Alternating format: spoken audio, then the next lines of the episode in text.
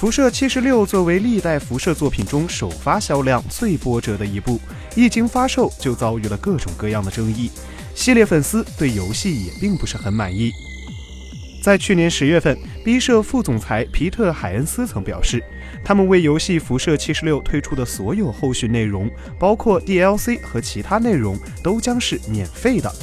并且他同时强调这一举措的重要性。他认为，商品出售的物品仅限装扮道具，这是非常重要的底线。其他厂商也许会跨越了这条界限，但 B 社不会。所以，玩家花六十美元买到的游戏必定物有所值，拥有真正的购物体验。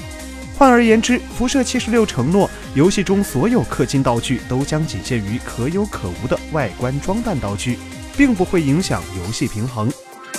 然而，如今 B 社又一次违背了自己当初的承诺。他们计划将在下次更新后上架基本修理工具包和改良修理工具包。基本修理工具包是一次性的消耗品，能够将玩家物品栏里的道具修复到百分之百的耐久。只要有工具包，就能随时随地的进行物品修理，不需要花费其他材料。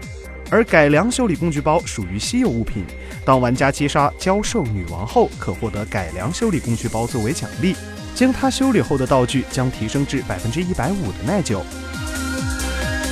实际上，这两个道具都可以通过干游戏获得，但本次 B 社将其作为氪金道具上架商城，依然打破了此前的承诺，让氪金玩家获得了额外的不平衡优势。而这一行为显然违背了 B 社的初衷，也很可能会让辐射七十六的粉丝再次对游戏失望。